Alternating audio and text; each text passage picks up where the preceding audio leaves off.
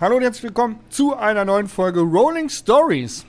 Und heute haben wir jemand, der unmittelbar nicht aus der Camperbranche kommt, aber der dafür ganz viele tolle Sachen dazu erzählen kann, weil er im Prinzip einfach ein ganz normaler Camper ist. Also ein, würde, glaube ich, im Fachjargon sagen, ein Endverbraucher.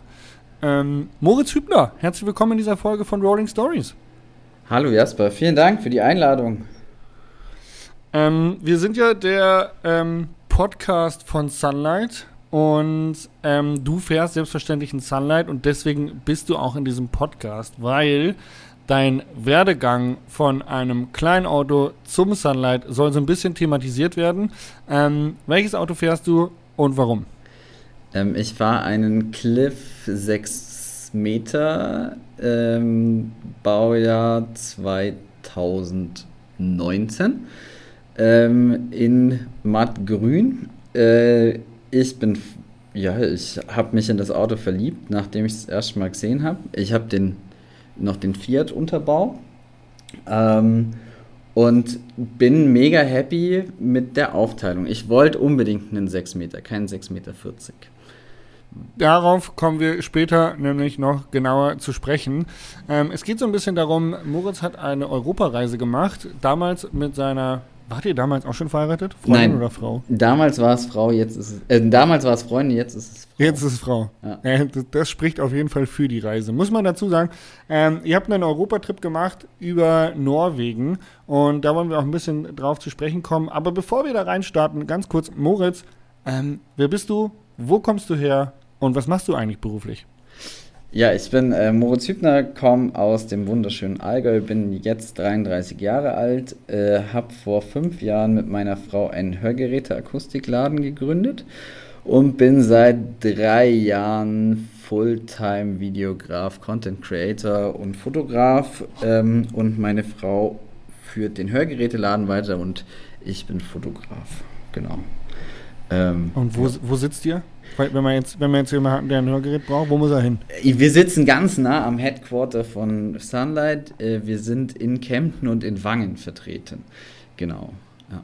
Also, falls jemand von euch da draußen schlechte Ohren hat, dann soll er zu dir kommen. Genau.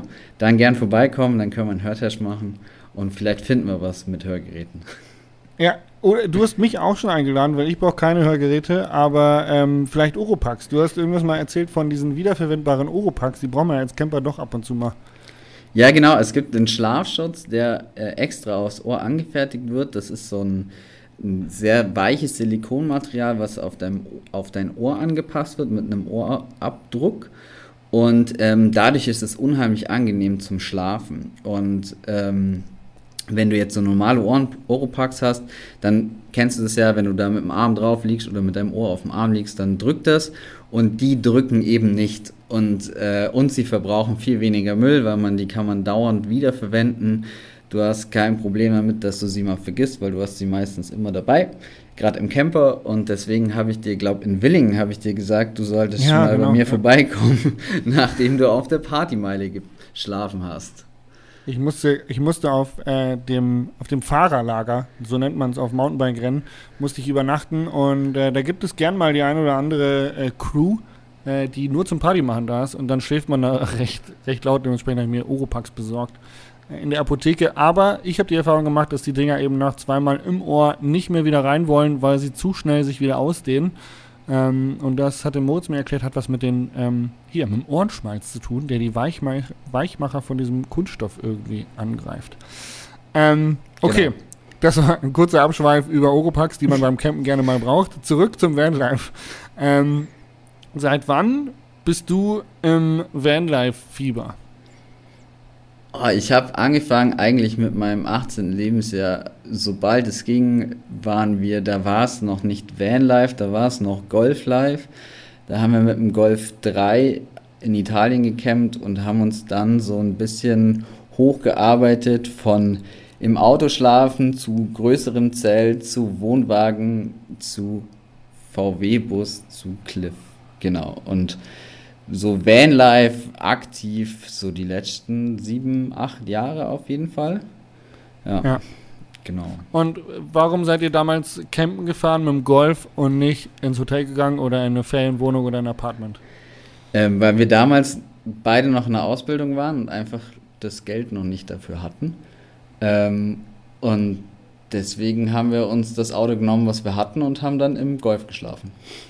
Witzig, weil ähm, im Prinzip jetzt hättet ihr das Geld dafür, äh, euch ein Apartment oder auch hier, wie sagt man, Hotelurlaub zu machen. Ähm, ihr seid aber beim Vanlife geblieben. Was, was fasziniert dich daran, ähm, immer mit dem Auto unterwegs zu sein? Ja, also ich könnte jetzt die Klischees aufrufen, dass man halt überall stehen muss kann. Muss man auch mal erwähnen. Genau. Man muss sie einfach mal erwähnen. Ähm, man kann halt einfach auch überall stehen, wo man will. Ähm, man ist, was mir ganz wichtig ist oder was uns ganz wichtig ist, ist, dass man nicht wetterabhängig ist. Ähm, wenn man halt ins Hotel fährt und du hast schlechtes Wetter, dann hast du es meistens gebucht, kannst es nicht stornieren und hängst dann im schlechten Wetter rum. Und dadurch, dass wir gerade am Anfang nach unserer Reise ähm, uns ja selbstständig gemacht hatten und keine Zeit hatten und nur das Wochenende nutzen konnten, war für uns dann auch eben so, dass wir so, so flexibel wie möglich sein wollten. Und dann haben wir noch zwei Hunde gehabt, jetzt haben wir nur noch einen Hund. Ähm, und mit zwei Hunden Hotel geht eigentlich ja, eher schwierig. selten. Ja, genau. Nervt. Ja. Eher nervig und mittlerweile eine teure Angelegenheit. Ich spreche aus Erfahrung, ein Hund kostet gern mal äh, 50 Euro äh, Zusatz irgendwie und ich manchmal sogar 25 irgendwie pro Nacht und dann äh, kommt es auf die Summe an, wie lange man da ist. Aber manchmal tatsächlich eine ziemliche Abzocke. Ja, auf jeden Fall. Ja. Genau. Und das Thema eure Reise, du hast es gerade schon gedroppt, sorry, wenn ich da so einhake, aber ihr hattet damals ein etwas kleineres Fahrzeug, mit dem ihr losgezogen seid. Was hattet ihr für ein Auto, als ihr euch entschieden habt, hey, wir sind jetzt mit der Ausbildung fertig, wir pilgern jetzt los? Ähm, wir hatten einen T5 California ähm, und haben den so ein bisschen optimiert. Wir haben eine Solaranlage aufs Dach gebaut, haben uns am Anfang noch richtig Arbeit gemacht mit einer Toilette, die wir da eingebaut haben, die wir dann nach der Hälfte ungefähr rausgeschmissen haben, weil es einfach zu viel Platz weggenommen hat. Aber es war im Endeffekt ein ganz normaler T5 California mit Aufstelldach. Ähm, den wir so für unsere Zwecke so ein bisschen optimiert haben. Also Folie drauf gemacht, dass so ein Sandsturm ihm nichts anmachen kann. Etwas größere Reifen, äh, wie gesagt, Solaranlage, so dass wir komplett autark stehen konnten. Wassertanks hinten drauf. Also es war so möglich, dass wir so, ja, wenn es war, also das Wasser war eigentlich unser größtes Problem, ja. Genau. Krass. Äh, ihr habt die Toilette, wenn ich das richtig verstanden habe, während eurer Reise einfach mal rausgeworfen. Ja, wir haben irgendwo zum, zum Schrotti gefahren und gesagt, sag mal, braucht ihr eine Toilette, weil wir würden unsere loswerden wollen. Ja, genau, das war fast, ähm, also wir waren in Norwegen unterwegs und hatten, also wir hatten so einen Holzklotz dabei, wo wir eine Toilette eingebaut hatten. Und wir waren mhm. voll stolz drauf, weil das sah einfach voll schön aus. Das Problem war, wir hatten noch einen Hund dabei und wir waren zwei Leute im T5 und es hat dann komischerweise auf der Reise auch ab und zu mal geregnet, was dazu geführt ist, dass wir auch ab und zu mal in dem Van festsaßen und dann mhm. war diese Toilette einfach zu groß. Und das war einfach so ein Porty Potter, wie es jeder kennt, aber halt auf ein Jahr gesehen wird das dann schon recht, äh, passt es nicht. Und dann haben wir uns aus einem, bei Amazon eine eigene Trenntoilette gebaut. Und ähm, haben dann unsere Chemietoilette irgendwo überhalb zwischen Schweden und Finnland zum Wertstoffhof gebracht. ah, geil. Also ihr habt quasi einfach nur geswitcht. Genau. Weil also eure Chemietoilette zu groß war und ihr habt dann ähm, ja, eine offene, selbstgebaute Trenntoilette umge umgewechselt. Genau, weil wir wollten halt trotzdem nicht in die Natur das Geschäft machen, weil das ist gerade in Schweden und Norwegen, finde ich, ein relativ großes Problem. Und äh, die Leute vergraben es ja nicht immer. Und ähm, uns war das halt wichtig, das trotzdem wegzubringen, aber halt mit der Chemie war, man kennt es wahrscheinlich immer eingeschränkt. Und das war so der größte Change während der Reise vom Auto. Ja, ja und ähm, hattet ihr damals schon Mountainbikes dabei? Ja, wir haben äh, die Bikes mitgenommen nach, ja, wir haben die, also wir kommen ja nachher noch drauf, wo wir rumgefahren sind. Ähm, wir haben die aber in Schweden und in Norwegen und Finnland dabei gehabt. Das ist äh, mhm. spannend. Ja. Äh, und äh, die Bikes waren aber hinten auf dem Heckträger, nicht im Auto noch mit drin. Genau, die passen beim VW-Bus nur in den. Also wir hatten einen, nicht so einen langen Radstand und auch nicht selbst ja. ausgebaut. Und die passen dann nur auf den ähm, Heckträger, genau. Ja. Hatten wir irgendwie so fünf Schlösser außenrum. Genau. Und sie sind auch heile wieder mit heimgekommen. Sehr cool. Mhm. Schön zu sehen. ähm, ist ja nicht selbstverständlich heutzutage, dass die Räder nur mit nach Hause kommen. Ja. Ähm, und als ihr euch entschieden habt, ihr wollt äh, in den Norden fahren, gut, dass Norwegen und Schweden schöne Länder sind, die man gerne mit einem Campervan bereist, das ist irgendwie kein Geheimnis. Das weiß jeder, der gerne mal mit einem Camper unterwegs ist. Aber eure Reiseroute, war die exakt geplant oder war das tatsächlich einfach, kommen die Reisen drauf los? Was war eure Intention? Also wir hatten schon so, so ein ganz klein bisschen einen Plan, ähm, wo wir hinwollen ähm, und sind dann losgefahren. Und den Plan haben wir ungefähr nach einer Woche über den Haufen geschmissen, weil wir überhaupt nicht in der Geschwindigkeit weitergekommen sind, wie wir uns das vorgestellt haben. Das heißt. Zu langsam oder zu schnell? Wir waren viel zu langsam. Wir sind dann halt einfach an, an Orten stehen geblieben, wo wir es schön fanden. Also wir sind zum Beispiel mal in Dänemark an einem Bauernhof einfach fünf Tage stehen geblieben. Und, oh, geil, ähm, ja. und genau, deswegen hat das wahnsinnige eine Woche gehalten und dann war einfach aus mit dem Plan. Und dann haben wir uns so ein bisschen treiben lassen. Klar, wir haben natürlich geschaut, ähm, dass wir jetzt nichts zu spät spät wegkommen von Norwegen, weil wir jetzt nicht die Winterausrüstung dabei hatten. Also wir waren, mhm, mhm, wir wussten, wir mussten, wir müssen irgendwann im Oktober, November nochmal Reifen wechseln. Und ähm, das war so der einzige Punkt, wo wir gesagt haben, das ist der Fixpunkt und wir haben bis dahin da Zeit und sind dann einfach drauf losgefahren. Ja. Und dann hat sich auch die Route so ein bisschen ergeben. Ähm, weil wir haben einfach am nächsten Tag geguckt, wenn es da schön war, sind wir stehen geblieben. Und wenn es nicht, also wenn wir jetzt das Gefühl hatten, weiterzugehen, Wasser zu brauchen oder irgendwie auch mal Lebensmittel wieder zu finden, dann sind wir halt einfach weitergefahren. Und hattet ihr irgendwie so einen Reiseführer, wo ihr quasi so Sightseeing oder die schönsten Flecken euch rausgesucht hattet oder habt ihr es online gemacht? Ähm, oder seid ihr tatsächlich einfach wirklich so, okay, hier Küstenstraße, fahren wir weiter?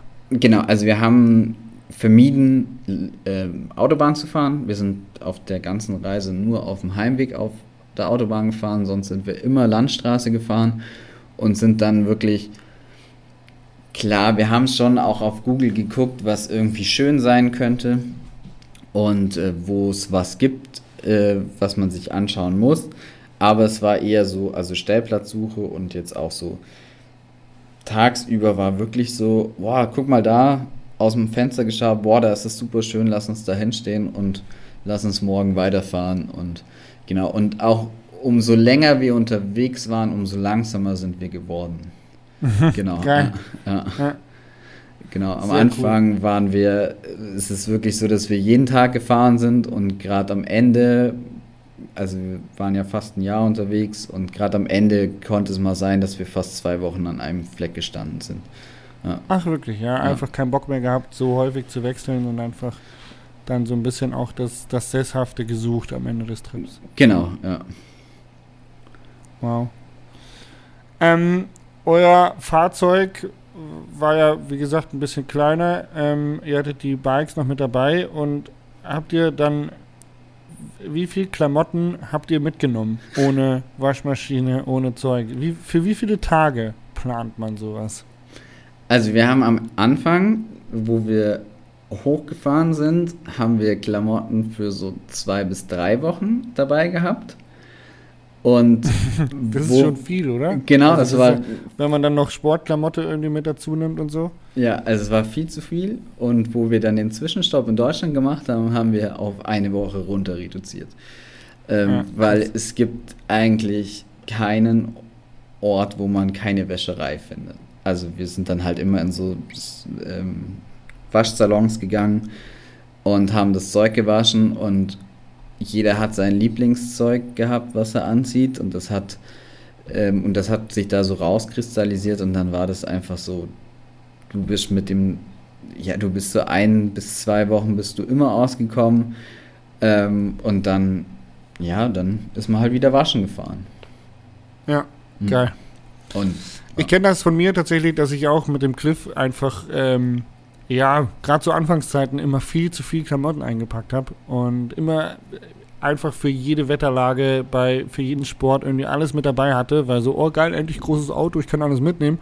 Und dann aber nach der Reise immer so zwei Drittel irgendwie unbenutzt wieder in den Schrank geräumt habe, wo ich mir gedacht habe, ey, das ist einfach nur sinnlos, das Zeug mitzuschleppen. Ähm, ganz witzige Erfahrung. Ich glaube, das geht vielen Campern so, dass sie nach der Zeit ähm, ja, zurück zum Minimalismus kehren, was zumindest das Gepäck angeht. Ja, also uns geht es ab und zu jetzt auch noch so, dass wir, wenn wir unterwegs sind und dann nimmst du im, gefühlt nimmt man immer viel zu viel mit und nimmt immer drei Viertel der Sachen wieder mit nach Hause. Ja. Was würdest du sagen, war euer wertvollstes Gadget während der ganzen Reise? Also nicht im Sinne von teuerste, sondern wo ihr sagtet, hey, das war das war ein Life Changer auf eurer Reise. Game Changer, sagt man. Sorry.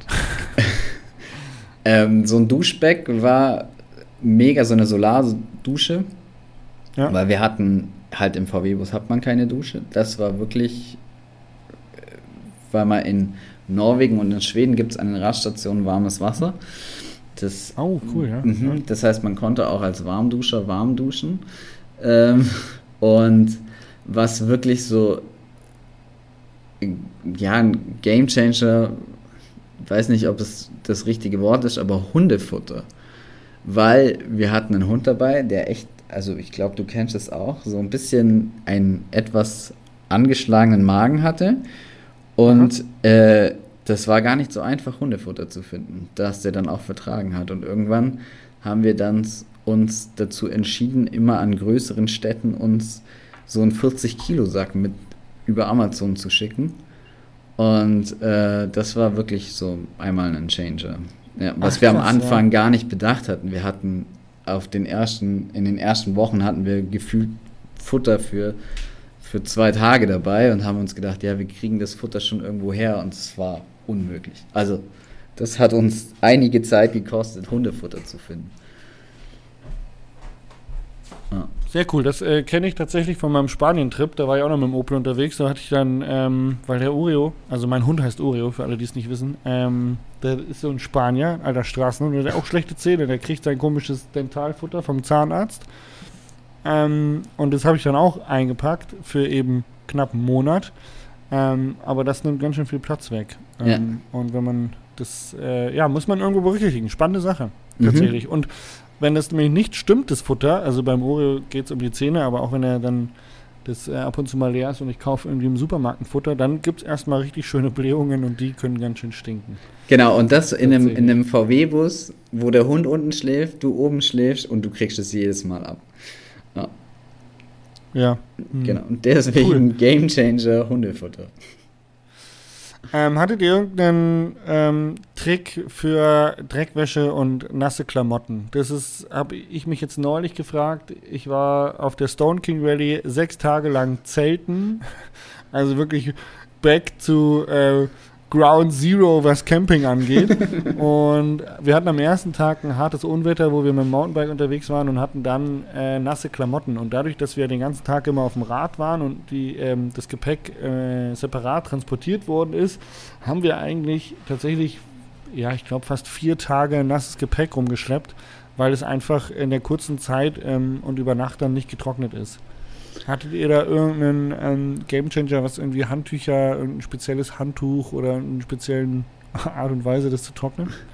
Ja, also beim VW-Bus ist es so, da kommt die Standheizungsluft nur aus einem Loch. Ähm, und wir haben uns gerade so Handtücher, haben wir uns so schnell trockene Handtücher organisiert. Ähm, hatten am Anfang natürlich auch normale Handtücher dabei, bis die ersten, wie du sagst, der erste Regen kommt, das erste Mal alles nass ist und dann ist man ganz schnell in einem Laden und kauft sich so schnell trocknende Handtücher. Die haben wir dann immer so mit Wäscheleine zwischen kurz über diesen Ausgang gehängt und haben dann dadurch die Handtücher recht schnell trocken gekriegt. Und so richtig eklige Wäsche, da hatten wir so einen wasserdichten Sack wo wir das dann reingetan haben und dadurch, dass wir dann ja am Ende gar nicht mehr so viel Klamotten dabei hatten und gezwungen waren, so gefühlt alle zehn Tage zur, ja, zur, zum Waschsalon ja. zu fahren, war das dann auch okay, dass man das da drin gesammelt hat. Das Problem war, dass es halt einfach auch nicht trocken geworden ist, wie du sagst. Also wir haben mal so drei Wochen Dauerregen in Schweden mitgemacht.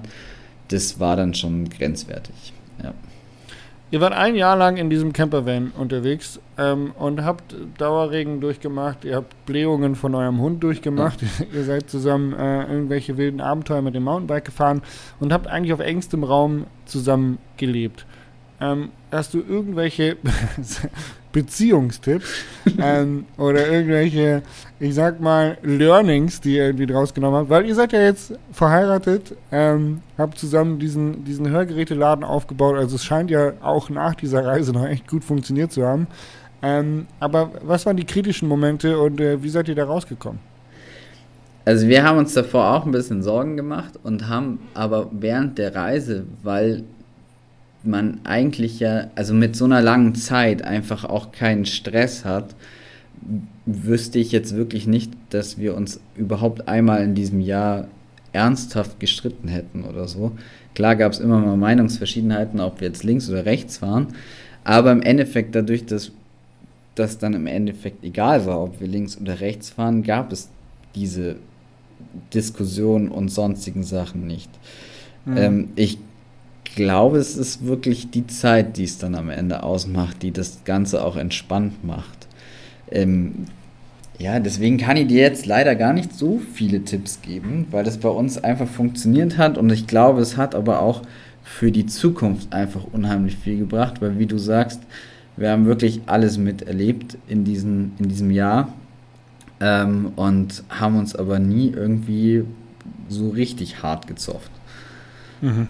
Ja, geil. Mhm. Also sagst du, bevor, bevor man heiratet, einmal, einmal ein Jahr auf, äh, auf Europareise gehen.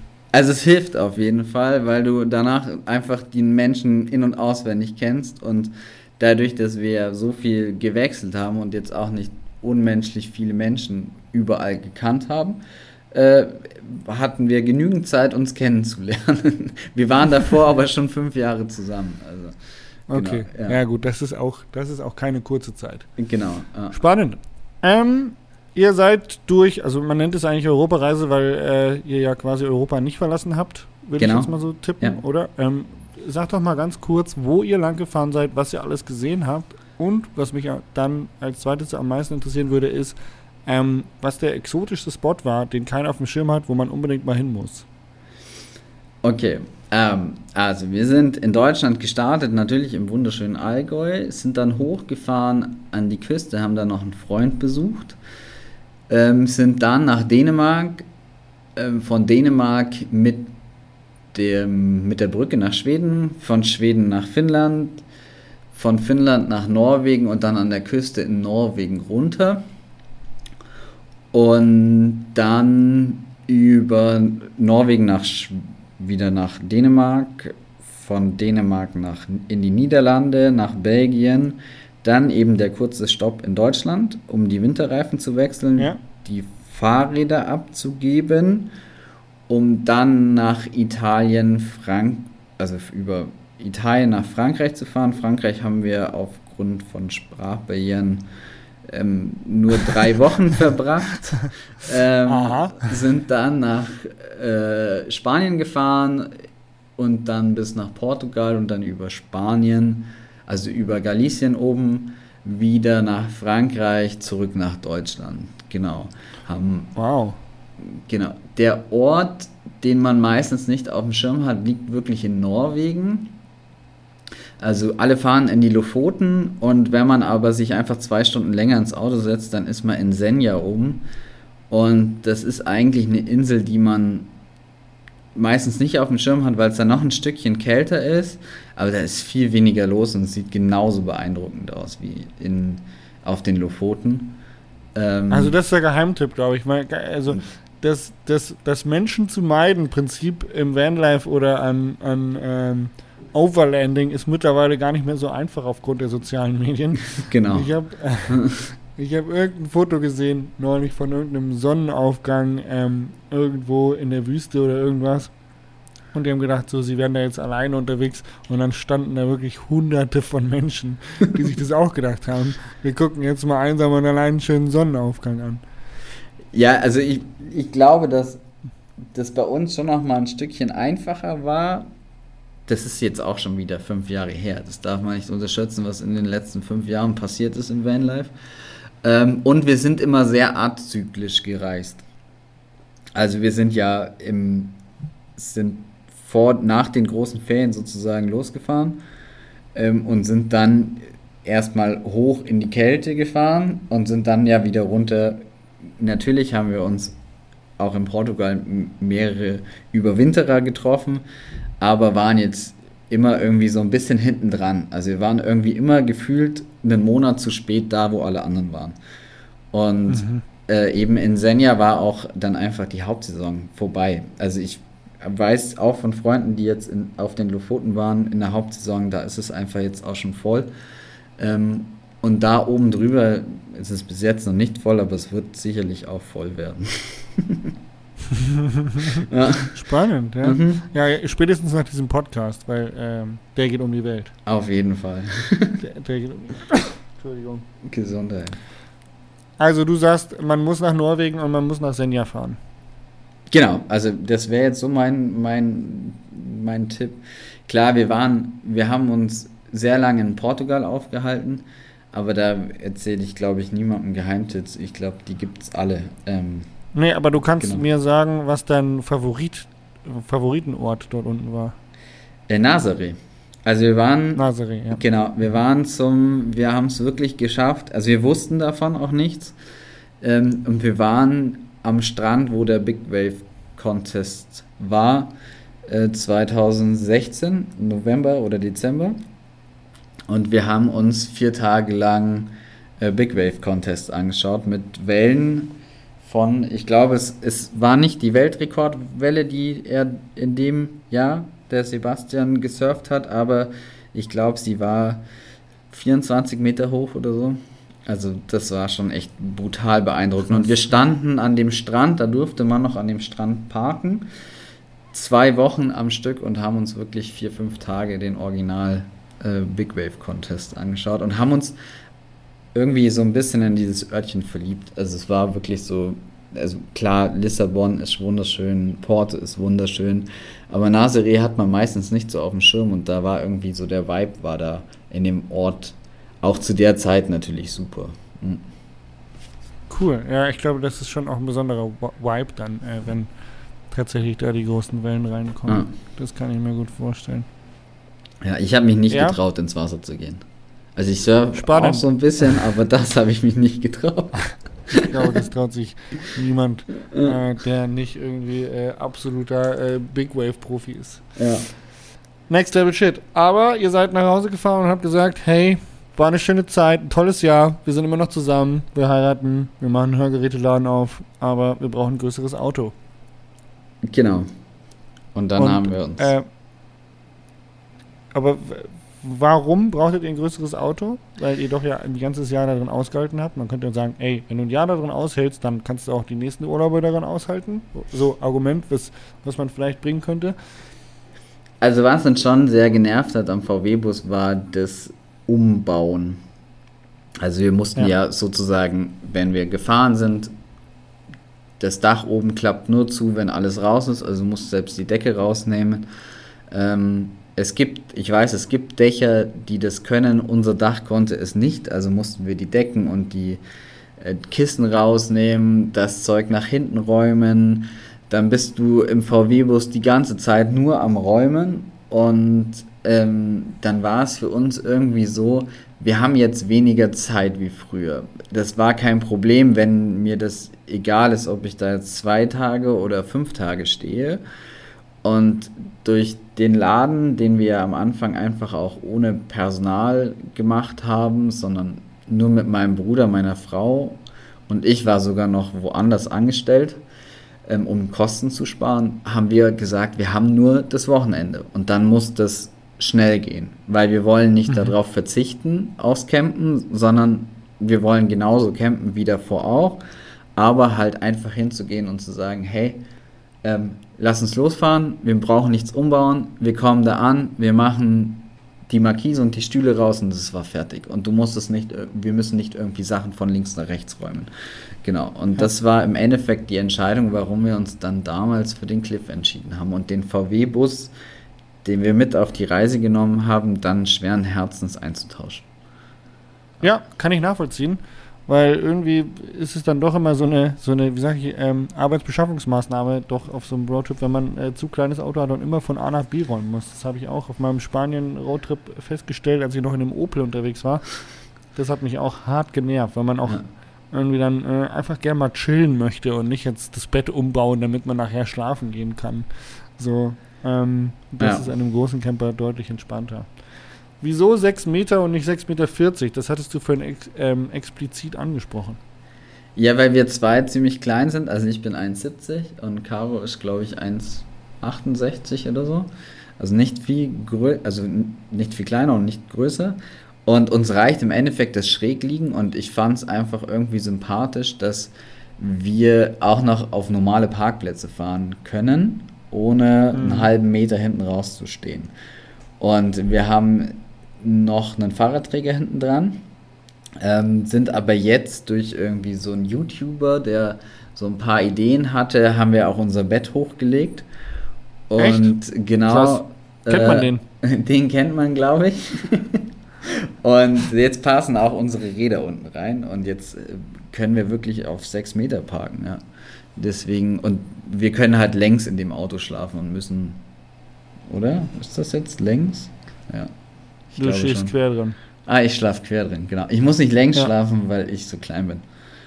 Genau. Ja. Aber äh, ich muss kurz dazu sagen, ich fahre auch den 600er, ich bin 1,86 groß und ich kann auch ganz entspannt quer schlafen, trotz ja. höher gelegtem Bett. Ja. Ähm, das Bett ist höher gelegt mit einem Alu-Konstrukt. Ähm, falls sich die einige Leute die Frage stellen, wie das Ganze funktioniert, der Moritz hat schon angesprochen, da gibt es tatsächlich äh, ein YouTube-Video dazu, äh, wie man das Ganze macht. Und im Moment ist es bei mir mit einer einzigen Schraube fixiert. Wie viele Schrauben hast du im Holz versenkt? Äh, vier. Vier. vier man Schrauben. kann vier versenken, es ja. reicht aber auch eine. genau, ich habe jetzt sogar gehört, dass man es gar nicht versenken muss. Also es gibt sogar Leute, die es ohne Versenken schaffen. Ja, ich glaube auch, äh, war mir dann aber doch ein bisschen sicherer, dann, weil dann schubbert es nicht die ganze Zeit hin und her. Ja. Und lieber das eine kleine Loch als äh, das Zerkratzen vom vielleicht hin und her wackeln oder so, habe ich mir gedacht. Ja, das kann ich verstehen. Also, Bikes sind drin, Bett ist leicht höher gelegt mhm. ähm, und ihr habt immer noch einen Hund. Äh, ich weiß, dass ihr eine Klimaanlage auf dem Dach habt.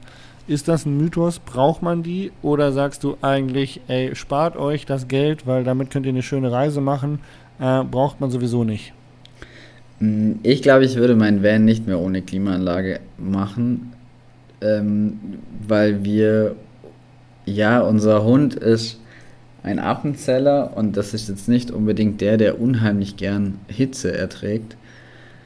Ähm, und gerade wenn wir am Bikepark sind oder so und wir versuchen immer irgendwie an Bikeparks zu stehen, wo ein Campingplatz angeschlossen ist, dann können wir eben den Strom nutzen, um die Klimaanlage laufen zu lassen und der Hund hat halt gemütliche 22 Grad im Van wir können ganz entspannt unsere Runden im Bikepark drehen und wir haben da am Ende keinen Hotdog dann. Genau. Ja, Pulled, Pulled Dog kann man dann essen. Genau, und wir haben so ein, äh, wir haben so eine Temperaturüberwachung, die aufs Handy schickt. Und wir können immer sehen, auch ich selbst habe immer Angst, dass mir in Italien irgendwie mal das Stromnetz um die Ohren fliegt, dann kriege ich aber eine Benachrichtigung eben aufs Handy und weiß, dass ich zum Hund muss. Und ja. das okay. ist schon nach, also wenn zwei, drei Grad Unterschied sind, genau im Auto. Ah, krass. Mhm. Ja, das ist äh, tatsächlich dann doch ein Gadget, was sich vielleicht lohnt. Ja, genau. Ähm, weißt du aus dem Kopf, wie viel das mehr kostet? Vielleicht will das jemand wissen. Ähm, also jetzt nicht festlegen, weil ich kenne noch Preise, die vor der Inflation passiert sind oder vor dieser krassen Inflation. Ich glaube, mein Umbau hat damals 2500 Euro mit Einbau gekostet. Ähm, aber bitte nicht festlegen. Nicht drauf festnageln. Genau, ja, genau. genau. Oh. Who knows, wie teuer es auch immer jetzt ist. genau. Ja. Ob es überhaupt noch Klimaanlagen gibt, das ist die Frage. Ob Das man überhaupt welche bekommt. Genau, das ist eher die Frage. Ja. Jetzt ist es so, Moritz, dass du ja auch gerne dein, dein Fahrzeug ein bisschen ähm, schöner machst, folierst, hast es in Olivgrün und äh, auch schöne Felgen drauf und so. Jetzt ist der neue 4x4 Cliff gekommen mit einem Ford-Chassis. Steht ja. der auf deiner Wunschliste oder bleibst du deinem, äh, deinem Fiat treu? Mm. Es gibt noch die ein oder andere Diskussion in unserem Haus. Ah ja, Aber gut. er steht Vielleicht schon. machen wir dann die nächste Folge über Beziehungstipps, wie man das neue Auto durchbekommt. Genau, also es steht schon sehr groß auf der Wunschliste. Ich überlege mir nur gerade, was mit meinen ganzen Um- und Einbauten an meinem Cliff passiert. Ob ich ihn Ah, abgeben ja. kann oder nicht. Äh, aber schauen wir mal. Ja. Ich habe schon ein großes Auge spannend. drauf geworfen. Ja. Moritz, ich bin mit meinen Fragen äh, am Ende. Vielen lieben Dank. Ähm, falls ihr da draußen noch Fragen an Moritz habt bezüglich seiner Reise oder äh, seinen Camper, schreibt ihm einfach äh, über die Hörgeräte-Seite, oder? Genau. Findet man deine E-Mail-Adresse. Ja, genau. Einfach auf äh, www.hübner-hörgeräte.de gehen. Ähm, vielen lieben Dank für deine Zeit. Danke ähm, dir. Ich, hab, ich, ich bin mit meinem Latein am Ende. Ich fand es super spannend. Äh, ein paar tolle Infos bekommen. Ich werde mir auf jeden Fall jetzt so ein Handtuch bestellen. Äh, weil ich habe nämlich auch noch Standardhandtücher und die sind immer ein bisschen klamm. Das nervt. Vielen Dank. Und danke dir. ähm, Adele, bis bald. ja, Adele. Tschüss. Ciao.